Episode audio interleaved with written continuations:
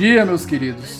Mais um episódio do Onze Supremos no ar com conversas que engrandecem. Eu sou Davi Sobreira e queria aproveitar para lembrar que o Onze também está no Twitter e no Instagram, para vocês que querem entrar em contato com a gente. Ah, e antes que eu esqueça, o Onze agora tem um padrinho para quem quiser contribuir com esse projeto e participar dos bastidores dos nossos episódios lá no grupo no Telegram.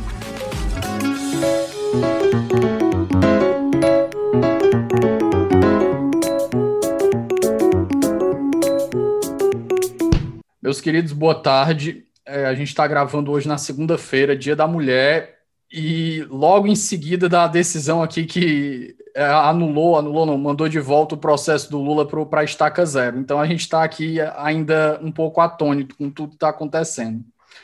Minha companhia de hoje, novamente, uma professora aqui da UFC, professora Juliana Diniz. Professora, por gentileza, se apresente para o nosso ouvinte. Então, boa tarde, um dia animadíssimo hoje, como você disse, nós estamos ainda com os nervos à flor da pele, porque acabamos de receber essa notícia, um dia que já é festivo, 8, 8 de março, então é uma alegria estar aqui. Eu sou Juliana Diniz, professora da Faculdade de Direito da UFC, onde leciono hermenêutica constitucional, processo civil, não é? e ocasionalmente também filosofia dos direitos humanos e há algum tempo venho desenvolvendo uma pesquisa muito focada às questões de gênero, sobretudo no que se refere à teoria política, teoria constitucional, né? como é que o direito dialoga com a, a descoberta de que existem padrões de desigualdade que são muito profundos. Então é isso, Juliana Diniz. Perfeito. Professora, para dar o pontapé inicial, é, a gente vai conversar aqui, pessoal, sobre teorias constitucionais, justamente após essa introdução dos gêneros, dos estudos de gênero, quando a gente começa a ver a, essas desigualdades que a professora falou. Professora, acho que a gente poderia começar aqui por um momento pré, um momento pré-estudo de gênero. Como é que a teoria constitucional se estrutura do ponto de vista dessa visão dos estudos de gênero?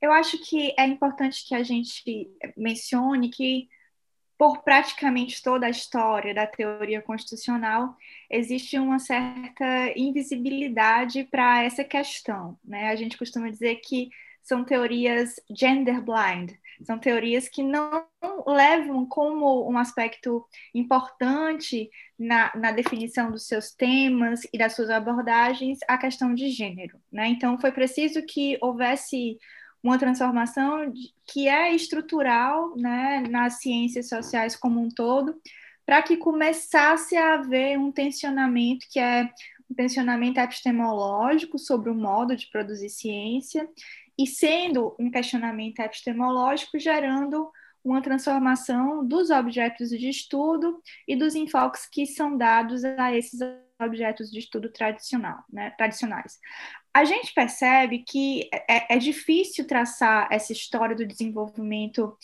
é, da teoria constitucional e do seu diálogo com o gênero, com questões de gênero, sem mencionar os avanços é, do movimento feminista, porque uma coisa impacta diretamente na outra. A gente observa que ao longo do, do, do século XX, sobretudo na década de 60 e seguintes, haverá uma ambiência histórica muito favorável à tematização de exclusões e desigualdades sistêmicas dentro das democracias ocidentais.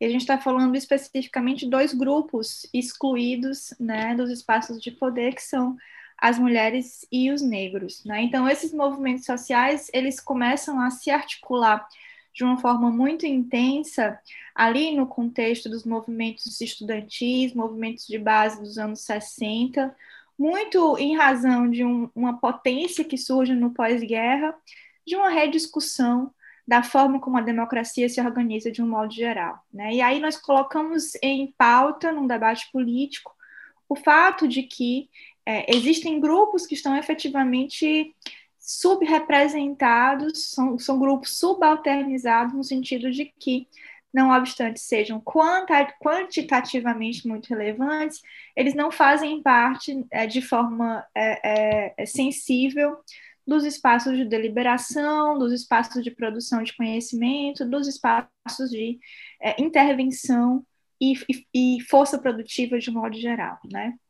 E aí nós vamos ter paulatinamente esses movimentos sociais se organizando, tensionando as pautas publicamente, ganhando força nos parlamentos, até que nós te temos nos anos 80 a consolidação de todo um campo de produção científica que nós é, é, conhecemos como estudos de gênero, que vão mobilizar a criação de departamentos específicos nas maiores universidades do mundo. Né? É, é, esse avanço, que é um avanço no campo da produção da ciência, ele é muito importante para a gente, porque é a partir do surgimento desses departamentos especializados em gênero que a gente vai começar a ter um questionamento epistemológico, né? ou seja, por que que, não obstante as mulheres sejam é, sujeitos tão relevantes para a vida social, elas estão excluídas dos espaços de poder, elas não participam de forma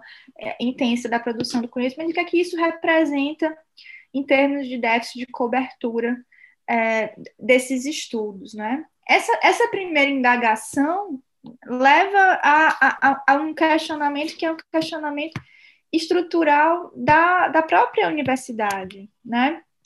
Quem produz ciência, qual é o interesse de quem de quem está produzindo ciência, como é que a desigualdade se manifesta já de partida é, nessa produção da ciência, e esses estudos que começam a surgir nos anos 80 vão ter impacto nas mais variadas áreas do conhecimento, inclusive no direito. Né? Então, é quando a gente começa a efetivamente é, despertar para a problematização, em primeiro lugar, dessa ausência eloquente das mulheres enquanto vozes ativas dentro das, das universidades, e, em segundo lugar, o que que essa ausência representa em termos de, de produto de conhecimento, né? Então, com esse, com essa é, é, é essa reflexão que obviamente acontece em diferentes temporalidades, nos diferentes países, diferentes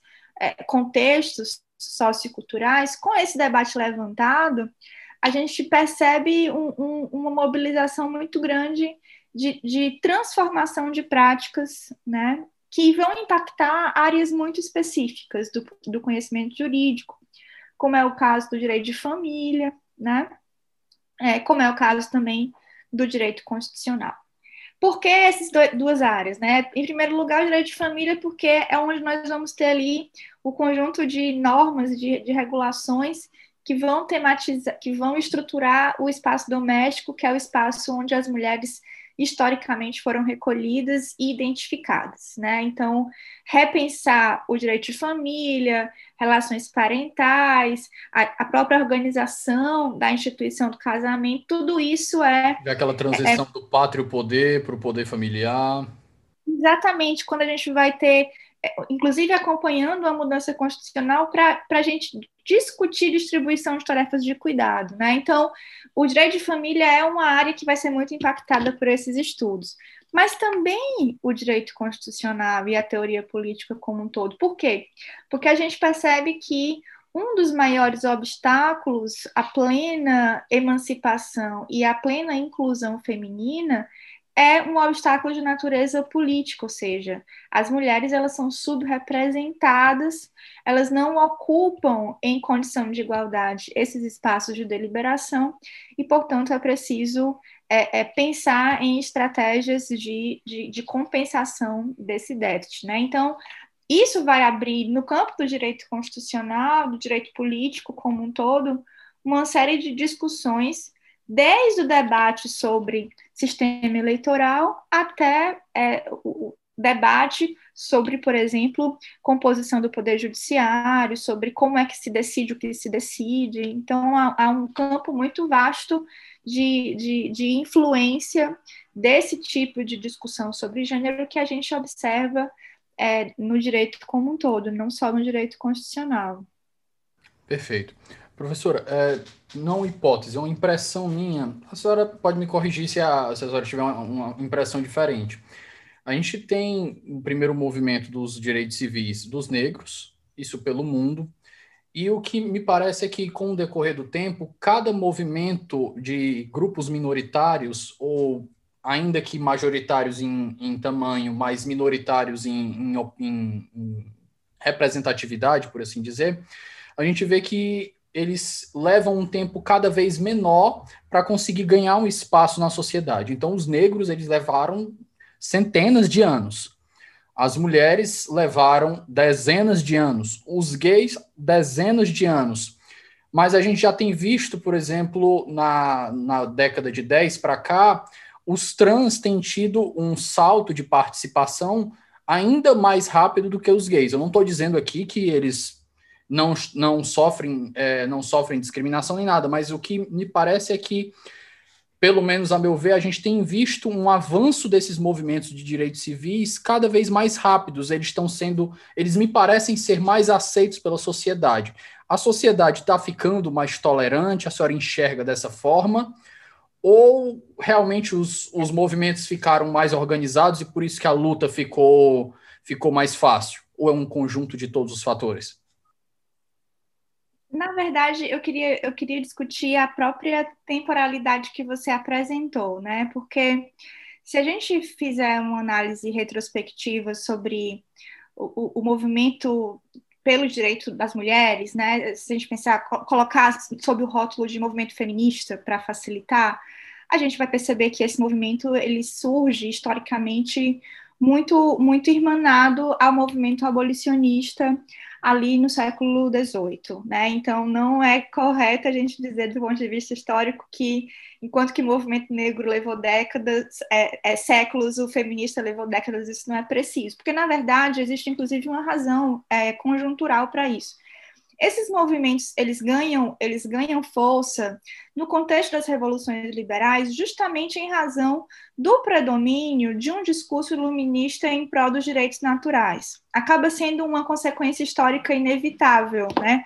Um fruto indesejado da revolução liberal, justamente o fato de que esse discurso pelo direito natural, ou seja, de uma igualdade radical, né, ele tem como consequência um questionamento inevitável daqueles que não são incluídos dentro do regime legal de igualdades e de liberdades. Então, é, é, funciona mais ou menos na seguinte lógica: peraí, se todos são iguais porque criados à imagem e semelhança de Deus, se todos são iguais em igualdade, por que, que as mulheres estão excluídas da cidadania política e por que os negros continuam sendo escravizados? Né? Então, as revoluções liberais têm como consequência histórico-política a articulação de movimentos civis embrionariamente de questionamento. E aí a gente vai ter, é, é, inclusive, se alimentando mutuamente com, a, com, com alianças, o movimento feminista e o movimento abolicionista, isso no século XVIII. Né? É, depois, os movimentos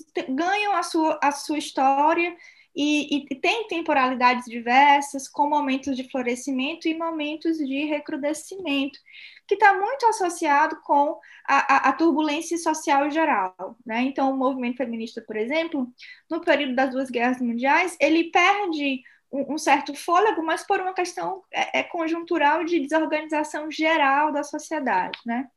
Então, o que nós percebemos, indiscutivelmente, é que a, a ruptura estrutural é, do, que é promovida pelo Estado de Direito Liberal com o antigo regime é, cria uma fissura. Né? O, o liberalismo político, como ele foi concebido pelo pensamento iluminista do século XVIII, século XVII, ele vai ter muitas ambiguidades e muitas contradições que vão ser combustíveis para movimentos de contestação que vão ganhar força no século XIX, no século XX e vão é, entrar dentro do fluxo da história, né? Com, inclusive com suas próprias ambiguidades e contradições, né? Então, o que a gente observa, na verdade, é o resultado de é, um, um processo, que é o processo de aumento, para usar um, um, uma, linguagem, uma linguagem bem habermasiana, é o crescimento de complexidade social. Né? A partir do momento em que você tem, com o Estado liberal de direito, a pressuposição estrutural de que o pluralismo é uma condição inevitável da organização social, ele tende a gerar uma fragmentação cada vez mais crescente de eticidades e modos de vida. Né? As pessoas elas vão é, rompendo paulatinamente com aquelas amarras das moralidades é, é, é, de, de, fundo histórico, religioso, consuetudinário, e essa pluralidade que aparece na forma de uma grande complexidade social vai levar à deflagração de muitas lutas de movimentos de pessoas subalternizadas. E aí você tem mulheres, você tem negros, você tem a população LGBTQIA, ou seja, é, todos aqueles que, de algum modo, não estavam contemplados naquele ideal de cidadania universalista do liberalismo clássico.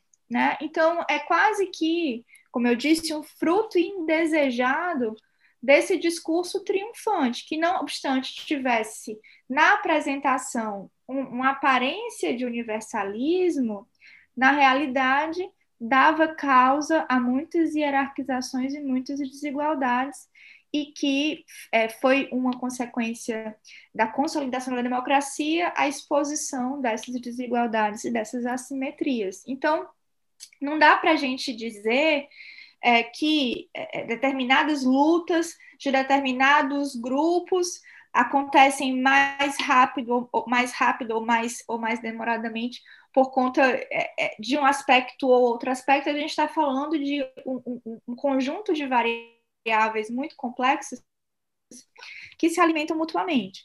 É, então, então é isso, né? A gente, a gente, a gente pensa é, é, como é que esse, essa complexidade social vai crescendo e vai gerando uma exposição cada vez mais insustentável às exclusões estruturais. Né? E aí isso leva a gente conversar sobre distribuição de espaços de poder, sobre invisibilidade, sobre silenciamentos, né?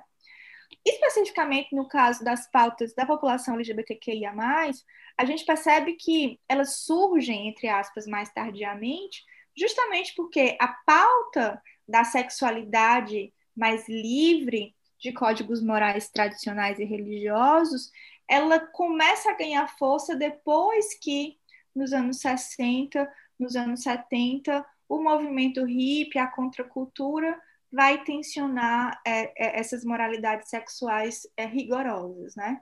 Então, os movimentos eles se alimentam mutuamente e à medida em que os direitos e as eticidades vão sendo reconhecidas como legítimas, tende a haver um, um, um movimento natural de fragmentação cada vez mais é, é, é sensível, né? Como, como, como sinal mesmo de, de diversidade cultural e pluralismo. Perfeito, obrigado pela correção, professor. Eu estava lembrando aqui que pensando que tinha começado por volta de 1890 o movimento pela, pelos direitos das mulheres, mas pelo visto bem antes. Obrigado pela correção. Professora, é... É, se você me permitir, claro, fique à vontade. Permitir, é, é muito difícil estipular marcos históricos é, cronológicos que sejam cabais, né?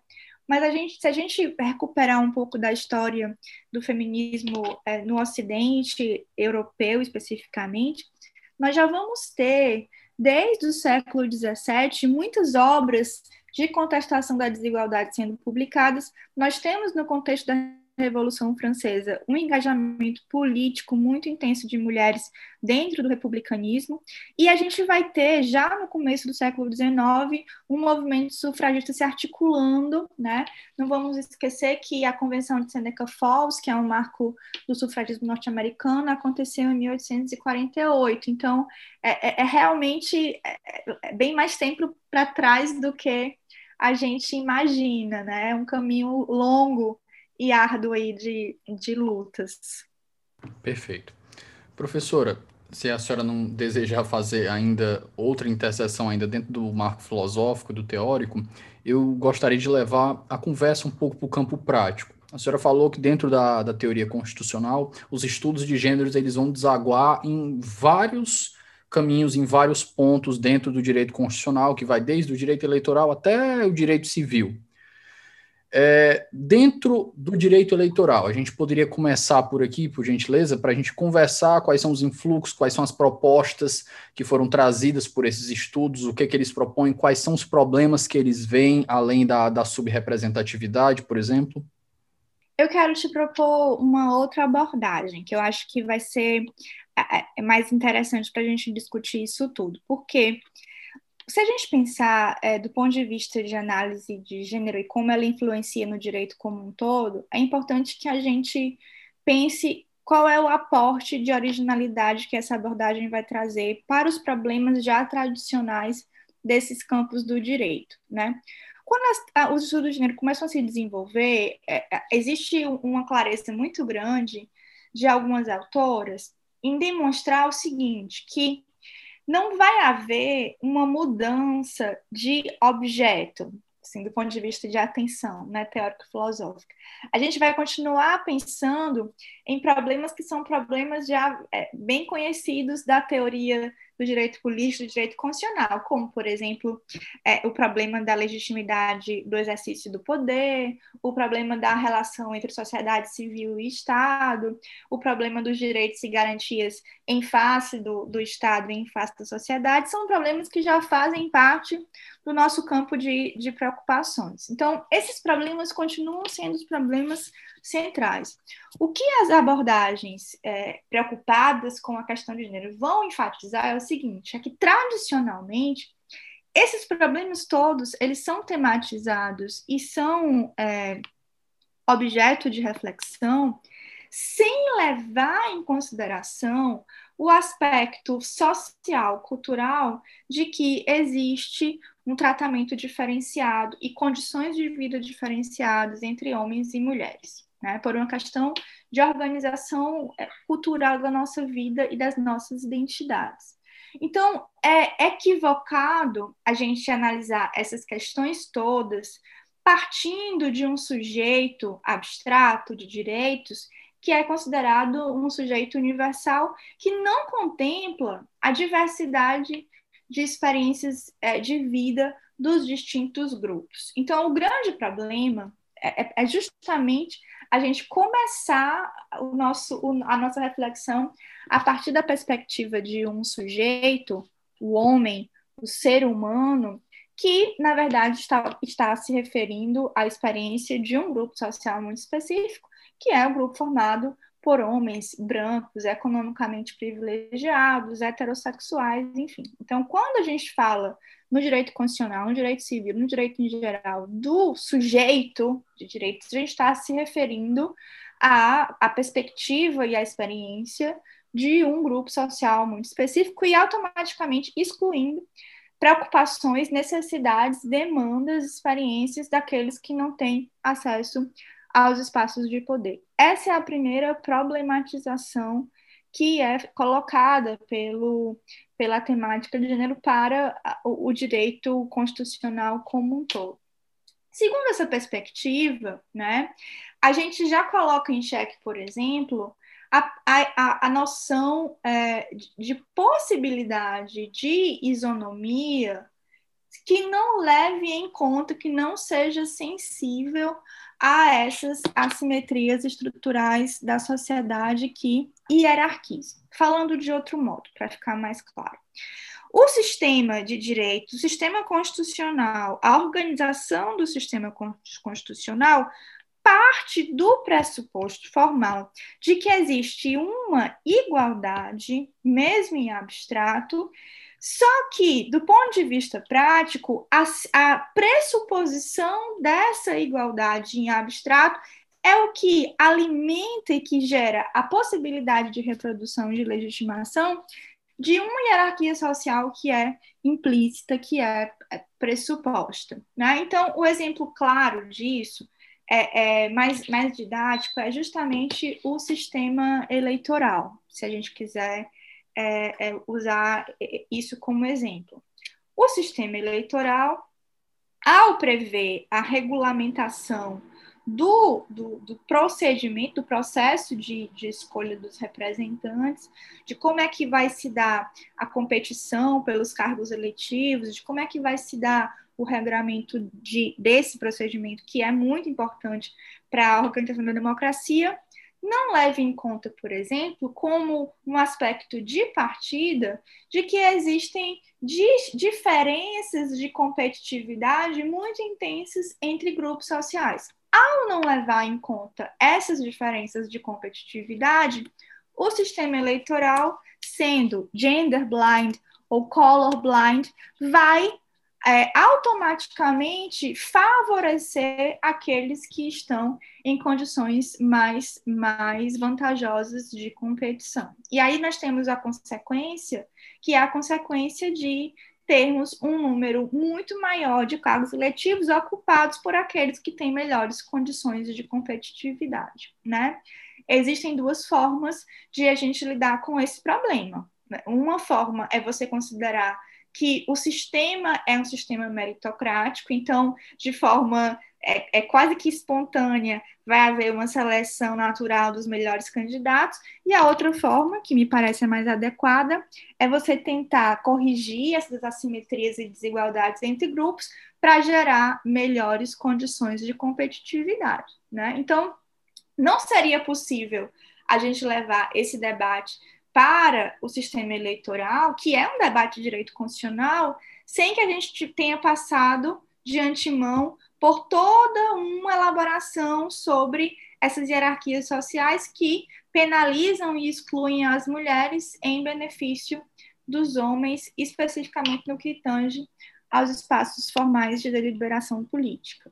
Não sei se, se ficou claro. Sim, professora. É, eu acho que o nosso ouvinte que tiver acompanhado o nosso episódio 28 com o Fabrício Pontin, quando a gente discutiu uma perspectiva de justiça na, na visão de, de Amartya Sen, ele vai tratar da mão invisível do, do mercado. Ele vai mostrar como a ideia do Rawls, e eu acho que eu, eu senti bem isso na, na sua fala, como você deixar a ideia do Rawls do, do véu da ignorância e da posição original se você deixar ela agir sem levar em conta a subjetividade de todos os players que estão na sociedade, você deixar ela agir partindo de uma ideia que a senhora falou, de, um, de uma igualdade formal, a gente vai perpetuar as desigualdades que já existem, porque a mão invisível ela só vai reproduzir o que já existe na sociedade. Então, se a gente não agir positivamente para fazer mudanças, aí a gente vai perpetuando todo o status quo que está existindo. E desse ponto aí eu já lhe pergunto: é, poderíamos entrar na parte prática, quais são as propostas, porque muitas delas é, já são adotadas em certa medida por alguns grupos, por exemplo, a gente vê nos grupos é, dos, do, dos, dos negros afrodescendentes, eles têm agora o sistema de cotas. E isso começou a ser trazido, eu acredito, você pode me corrigir se eu estiver equivocado, começou a ser trazido dentro do campo eleitoral para falar de participação de cotas para as mulheres. A gente teve uma decisão agora que eu acredito que foi salutar, de certa forma, do, do STF, determinando uma repartição de fundos para as mulheres, para, os negros de forma equitativa. Então, dentro desse ponto, como é que o debate está se desenvolvendo, professora? É, é interessante a sua colocação, porque a, a, temática das cotas e das ações afirmativas como um todo, elas são muito capturadas pela, pela resistência, né? Pelo fato de que são medidas compensatórias muito insuficientes, que, vão, que não vão gerar os efeitos esperados na, na, no, no, no nível ótimo. Né? Então, o insucesso. É o grande pelo menos. É, o insucesso da, das cotas acaba tendo, tem, sendo utilizado como argumento por quem é contra elas para dizer, olha, tá vendo, elas não funcionam. E aí é interessante, porque eu já participei de debates nesse sentido, de, de, representantes muito conservadores dizendo, ó, as mulheres não têm vontade de participar da política. A prova é essa, que mesmo tendo cota, a gente não consegue fechar, fechar número. E aí eu, eu, eu levo para a questão que vai além das cotas, porque as cotas, né, as medidas afirmativas, elas são extremamente importantes, mas elas são meramente ajustes de uma estrutura que é, foi pouco modificado. E aí a pergunta a se fazer é: qual é o ponto sensível da estrutura que precisa ser é, atingido, né? É, e aí eu vou levar para um, um lugar que parece extremamente improvável. Se a gente está falando sobre teoria constitucional, direito constitucional, eu vou te levar para a lavanderia e para a cozinha da casa, né? Porque se eu não te levar para lá, não vai fazer, a gente nunca vai chegar no ponto do problema, que é o seguinte: é, toda a, o direito constitucional, a teoria política do liberalismo, que de certo modo é a que triunfa e é a que faz com que a gente tenha a arquitetura que a gente tem hoje parte do pressuposto de uma, uma cisão fundamental que as teorias feministas tensionam, que é a cisão entre espaço público e espaço privado. Né? Quando a gente vai discutir, por exemplo, o próprio pensamento habermasiano, ele apresenta esse como um aspecto estrutural da sociedade burguesa, o fato de haver uma diferenciação entre o que é público e o que é privado, e essa diferenciação é o que permite o crescimento de autonomia, de complexidade, de pluralidade. Qual é o, o problema né, de a gente trabalhar com essa cisão? É, que, é porque, por conta de toda uma elaboração de, de, de fundo cultural, a mulher ela vai ter a sua identidade muito fortemente associada a depender de marcadores como classe, como raça, né, como idade, como beleza. Ela vai ter a sua identidade associada muito fortemente à domesticidade, né, no caso das mulheres brancas, privilegiadas, bem-nascidas, ou a trabalhos de natureza é, subalterna de suporte, no caso das mulheres periféricas, as mulheres negras, as mulheres menos favorecidas, né? E aí, qual é o problema disso? É porque ao você recolher a mulher no espaço do que é privado, do doméstico, e associar a identidade feminina a tarefas de cuidado, de suporte e harmonia desse espaço, que é o espaço do privado, você automaticamente é, fecha a porta desses sujeitos para a ocupação e o desempenho de funções que não estão ligadas às tarefas de cuidado. Então, à medida em que foi constru sendo construída toda a identidade cultural da mulher como esposa, como mãe, como cuidadora, como a, a, a, o jardim, como a harmonia, como aquela que garante, garante o bem-estar da família, isso foi extremamente enclausurante para as mulheres, porque as colocou em um espaço social que é um espaço que não é gerador de, de, de, de valor econômico e que também tão, que tão, tão pouco é gerador de prestígio social. E aí o que acontece?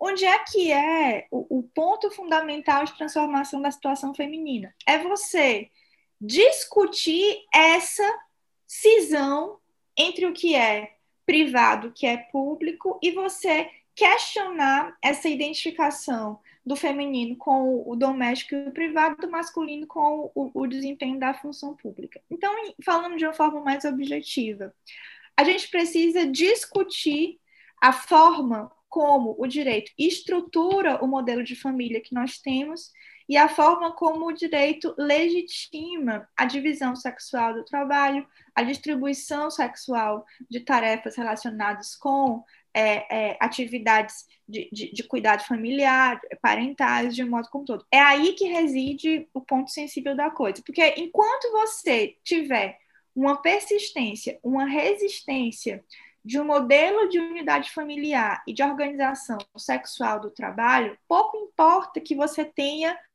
pontos de compensação estrutural aqui e ali, porque o, o problema fundamental não está sendo atingido. E aí o que vai acontecer aqui?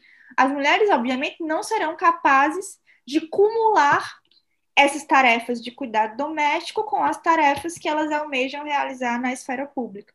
Eu acho que é, poucas, poucas situações é, com a pandemia são capazes de demonstrar isso também. É, diga. Professora, num dos pontos aí, eu estava lembrando aqui justamente lá, e como isso vem lá de trás, lá da, do, dos tempos da democra das democracias das, das antigas repúblicas gregas, a gente tem essa ideia, né, de que o homem, o homem, homem, homem não enquanto ser humano, o homem enquanto homem, ele é o, o, o centro da política, macho. o macho, ele é o centro da política, e para isso ele tem o escravo para fazer os trabalhos econômicos, e ele tem a esposa para fazer os trabalhos domésticos, para cuidar da vida privada.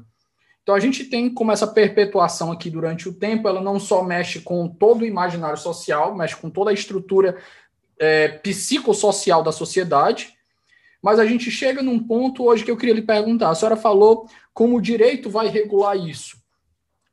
É, eu lhe pergunto, seria realmente um ponto do direito regular esse, é, esse, essa relação em si, ou seria um, um ponto pré-jurídico, porque me parece muito da estruturação da sociedade. Eu não sei como é, eu, eu pergunto realmente uma, uma, indagação, não retórica. Eu pergunto como é que o direito agiria para mexer numa estrutura social que foi tão é, distorcida no decorrer do tempo. Porque, por exemplo, a gente pega os dados hoje. A gente vai pegar os dados e vai dizer que ó, a mulher ganha menos, ganha menos do que o homem pelo mesmo trabalho, pipipi, popopó. Então a gente vai dizer: existe fatores do machismo? Existe. Existe fatores biológicos? Existe. Por exemplo, a mulher engravida. Então a mulher engravida, ela vai ter nove meses ali que o patrão vai ter que pagar o salário dela, ela não vai estar trabalhando. Então o homem tem uma vantagem aqui. Então aqui é onde a gente entra os nossos ajustes da sociedade, que a gente estava falando, justamente para não deixar a mão invisível perpetuar o status quo.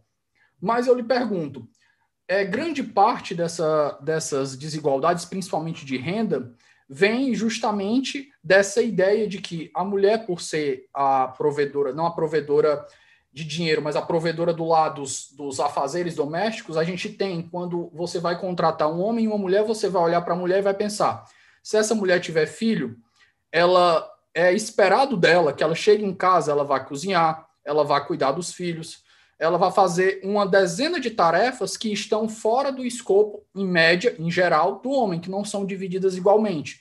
Então você espera que espera do homem até uma produtividade maior. Então por isso você já cria esses mecanismos. Feito todo esse esse embrólio que eu criei aqui, eu lhe pergunto: como é que o direito age aqui? Como é que o direito age para mudar esse tipo de estrutura?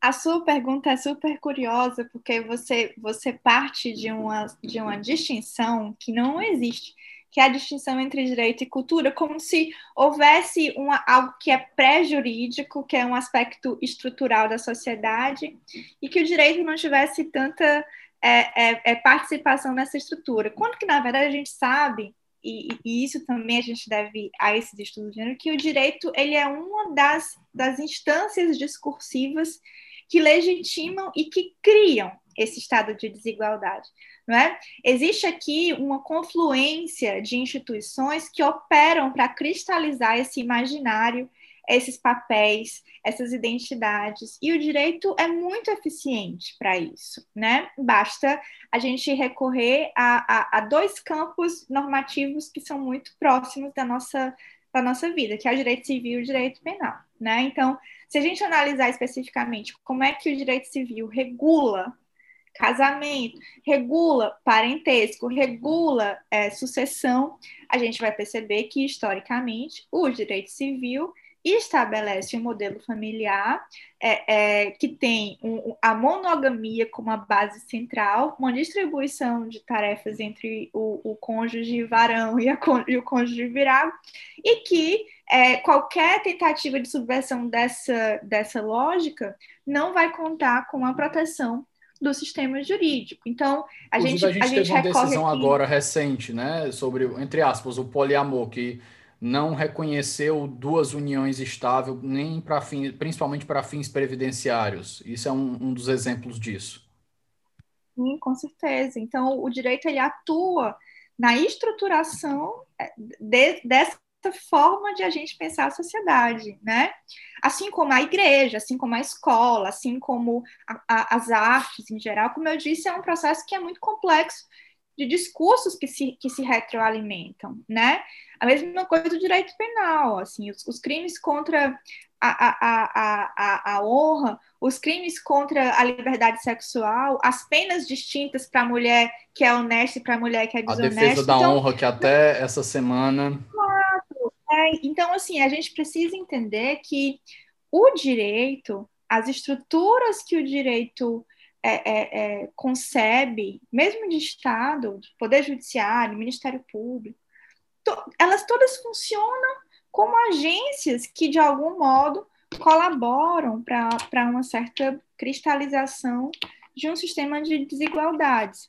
Então, quando você fala, ah, o que, é que o direito pode fazer? O direito pode fazer muito, né? Tanto que uma mudança profunda no direito de família é, é, é, é fundamental para que a gente pense em, em, novas formas, né, de emancipação da mulher e de, e de outros grupos também que, que têm a sua cidadania plena negada em razão desse modelo de dominação masculina, né? Então, o que nós estamos observando efetivamente é justamente a, a, a tentativa de subversão, de destruição desse modelo de organização social que é estruturado em uma lógica de hierarquias e de distribuição sexual de possibilidades de vida, né?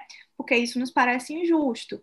E isso vai passar por a necessidade de redesenhar uma série de aspectos da nossa, da nossa legislação, do nosso sistema normativo como um todo. Né? Agora, enquanto a gente, a gente continuar operando nessa lógica de que são as mulheres as mais habilitadas para cuidar, para nutrir, para responder é, pelas tarefas de, de gestão do que é doméstico e que os homens são mais apropriados para cuidar das atividades laborais produtivas consideradas é, mais, mais é, importantes, enquanto isso não for modificado, não haverá efetivamente emancipação real. A gente vai continuar trabalhando em compensações específicas que vão ser pouco eficientes para gerar o efeito desejado. Basta ver que em, em, alguns anos de incidência da norma sobre cotas eleitorais, a gente teve um impacto quase que, que, que insignificante no aumento de, de mulheres nos parlamentos e no executivo, justamente porque o aspecto estrutural não foi atingido pela previsão de cotas. Não é só alterar a, o pensamento e a estrutura social, é alterar os influxos que o direito causa também nesse pensamento social, como você falou, né, que é parte da própria cultura alterar a própria produção do direito, porque quando você insere mais mulheres nos parlamentos, quando você torna mais mulheres juízes, mais mulheres promotoras, mais mulheres professoras, isso gera é, é, a transformação da forma de ler, interpretar, produzir o direito, né? Porque você incorpora novos horizontes de leitura da realidade social. Então, o nosso problema é que a gente está historicamente excluído desse espaço de poder, né? E aí é, é, é, é, ingênuo achar que o direito não tem nada com isso, ele tem tudo com isso, né? O problema é que a gente historicamente não tem capacidade de influenciar a forma como ele é produzido e como ele opera. E isso tem sido tensionado, né? Quando a gente começa a discutir por que, que o judiciário é tão masculino? Por que, que o parlamento é tão masculino?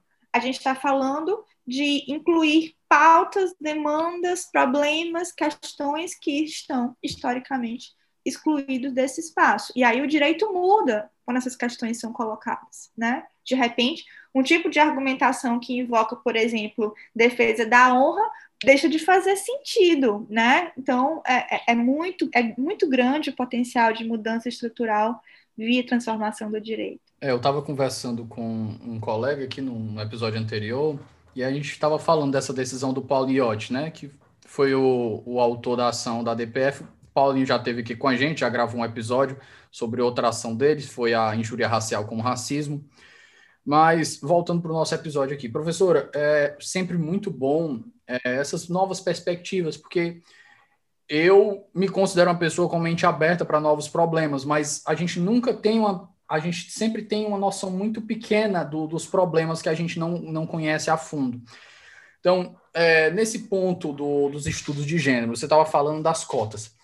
Quando você me fala das cotas, eu sempre tenho um, um, receio. Eu sou sempre favorável, eu sou favorável às cotas para negros, por exemplo, mas cotas dentro do parlamento, eu já tenho um, um receio que eu vou trazer um pouquinho mais para frente. Mas quando você falou dessa reestruturação dos fundamentos, das bases, isso me parece muito mais é, democrático, eu acredito até falar democrático, do que o sistema de cotas dentro do parlamento. Eu pergunto, eu falo isso porque o que seria o ideal do, de um parlamento? A gente representar uma quantidade de cotas igual para um número de, de mulheres e um número de homens? E sendo assim, a gente pararia aí por quê? Por que não fazer uma quantidade para negros? Por que não para gays? Por que não para todo o movimento LGBT? E eu lhe pergunto, aqui é uma indagação. Se a gente começa a lotear o parlamento através de um sistema de cotas, o quão comprometida fica a democracia de verdade? Acho que, em primeiro lugar, é a gente pensar que é, simplesmente ignorar as, as assimetrias e obstáculos de acesso não resolve o nosso problema, porque esse é um problema que não vai ser espontaneamente resolvido. Então, é preciso trabalhar em, do, em dois flancos: um flanco mais imediato, de inter, intervenção pontual, que vai ter um, um resultado sensível e objetivo. As cotas, elas são isso objetivamente.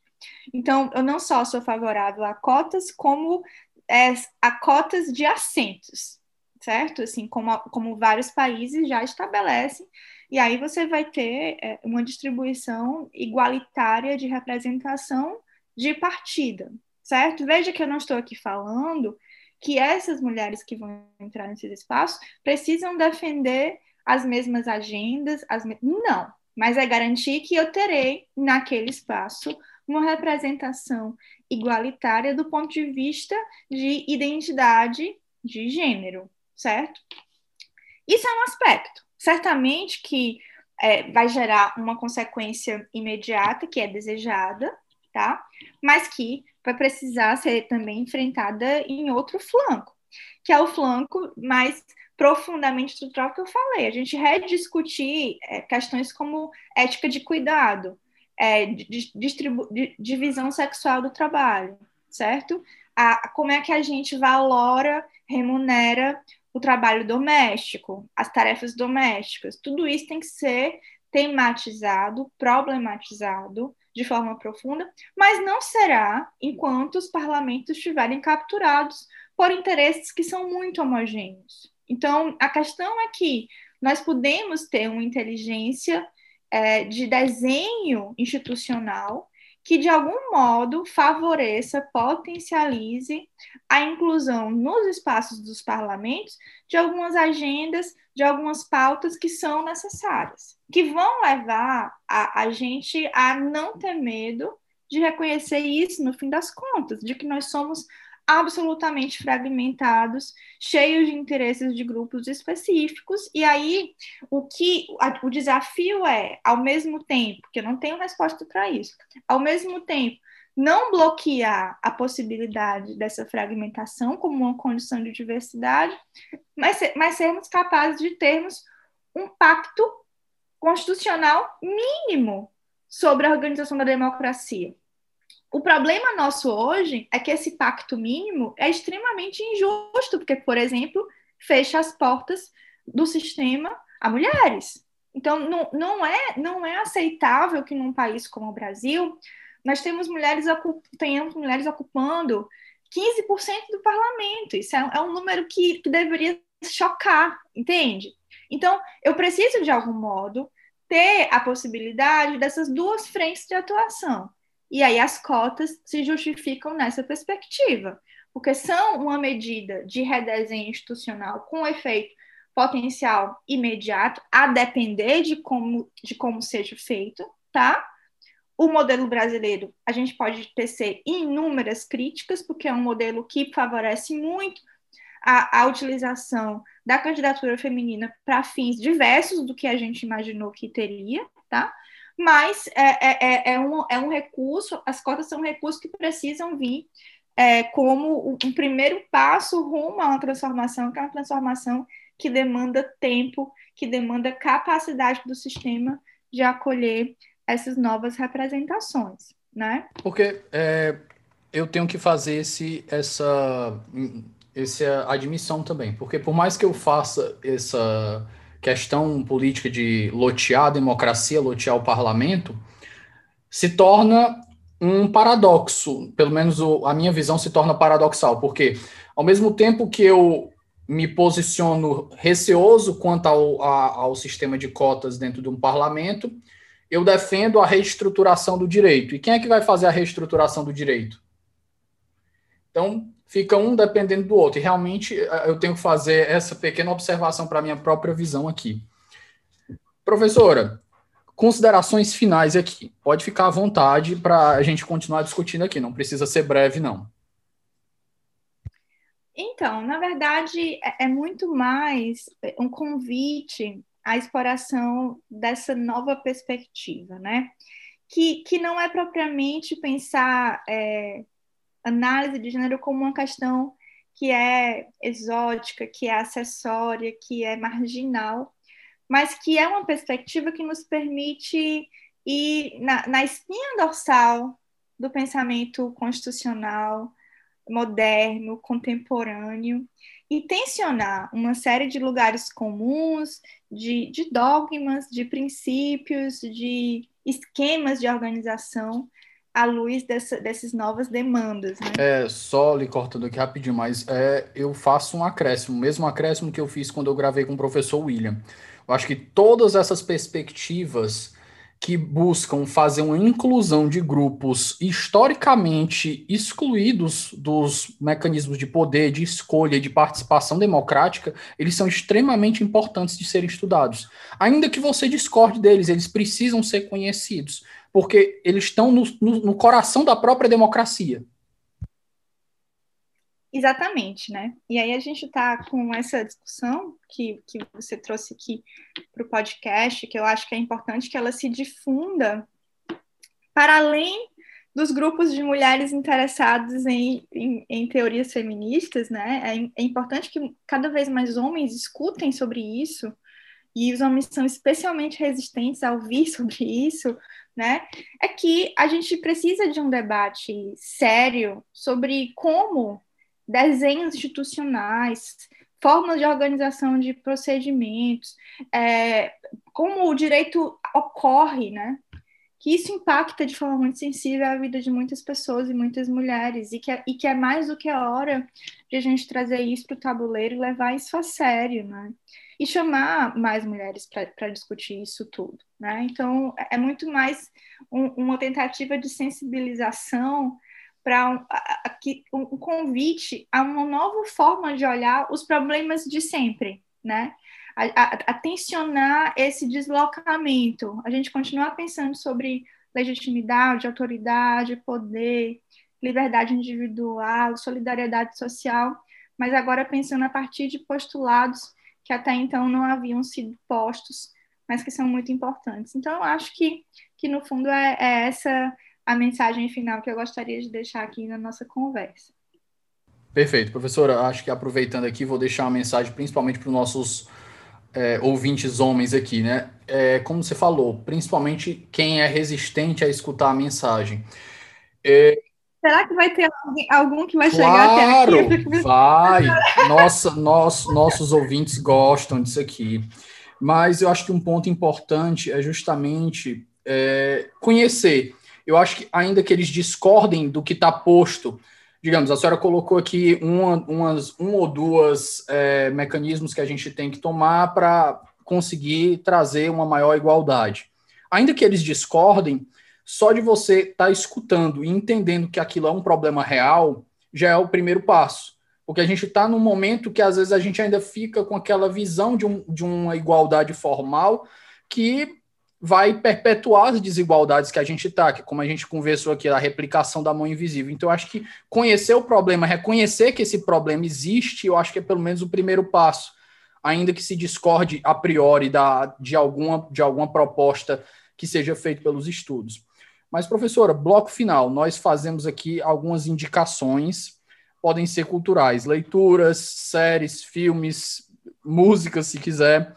Eu vou dar o pontapé inicial aqui com uns, uma minissérie que foi a, uma minissérie documental que acabou de sair no Netflix, maravilhosa, que a gente tinha primeiro um documentário sobre a 13ª emenda dos Estados Unidos, que era sobre a abolição da escravidão lá. E agora vem um sobre a 14ª, Estados Unidos luta pela liberdade, que é narrada pelo Will Smith. Os três primeiros episódios vão trazer a luta pela reconstrução no movimento negro. o quarto episódio vai mostrar como a 14 emenda vai ser aplicada pelas no, vai ser aplicada às mulheres, vai mostrar toda a luta do movimento feminista, Ruth Bader na, na Suprema Corte, o episódio 5 ao movimento gay e o episódio 6 finalmente aos imigrantes. Fica a minha recomendação aí, agora as suas, professora. Então, na verdade, existe uma série que nem é tão nova, mas que eu acho que é uma série primorosa do ponto de vista de produção é, cinematográfica e que tem um roteiro que foi muito premiado, que eu acho que é uma série que nos permite muito ver essa questão da, da identidade é, de gênero e como ela impacta nas possibilidades de vida, que é Mad Men. Né? É uma série que eu acho muito interessante. Isso é o assunto latente da tá série. Tá no Olimpo inteira. das séries. Mad Men, Game of Thrones, The Sopranos, The Breaking Bad, é... tá o Olimpo das séries. Eu acho que Mad Men é uma, uma série que nos, muito especial para a gente discutir isso, a, a, desigualdade de gênero, muito especial mesmo, né? E, e aí deixo também como, como sugestão de leitura, já no campo da filosofia do direito, não é? é os textos de duas autoras que, que tematizam muito essa, essa questão, que são juristas respeitadas, que é a Marta Nussbaum e a Sheila Ben Habib, que são duas é, filósofas que produzem nos Estados Unidos e que têm uma reflexão muito ligada à teoria constitucional e que nos permitem aqui é, é, dialogar e debater uma vasta produção é, sensível a essa temática. Né? É, é interessante a Marta Nussbaum porque ela foi casada com a Márcia Sen, né? que você mencionou mais cedo, e foi justamente quando ela passou um tempo na Índia, acompanhando a Márcia Sen, que ela despertou para essa temática, observando as condições de vida das mulheres indianas, né? Então, ela é uma mulher muito privilegiada, Marta Nussbaum, muito rica, muito bem nascida, estudou nas, na melhor faculdade de direito dos Estados Unidos, mas testemunhando a experiência de vida das mulheres indianas, ela viu que tinha uma coisa muito errada nisso tudo e começou a despertar para esse tema. Então, são duas autoras que valem muito a, a, a atenção para se discutir isso. Como é que a, o despertar dessa consciência impacta a forma como a gente lê e produz teoria constitucional? Perfeito, professora. É, agradecer a sua participação. Espero que a gente tenha a oportunidade de conversar novamente no futuro. Posso deixar aqui uma, uma, uma recomendação, na verdade, claro, um convite. Fique, fique à vontade. É, porque eu, eu, é, também tem o meu podcast, que inclusive essa semana vai, vai ter episódio novo, que é sobre essa temática de protagonismo feminino, que é o Cadê Tu Mulher? É um podcast que está nos tocadores, então deixo aqui também um convite para quem tiver interesse de, de ouvir. São episódios mais curtinhos e, e, e quinzenais. Pronto, já vou deixar ele aqui na lista das recomendações nas referências, pode deixar. Professora, muitíssimo obrigado mais uma vez. Espero que a gente converse de novo no futuro. E é isso mesmo. Se a senhora quiser se despedir do nosso ouvinte. Um abraço em todos, até a próxima e sigo aqui à disposição. É isso, pessoal. Ficamos aqui até a próxima.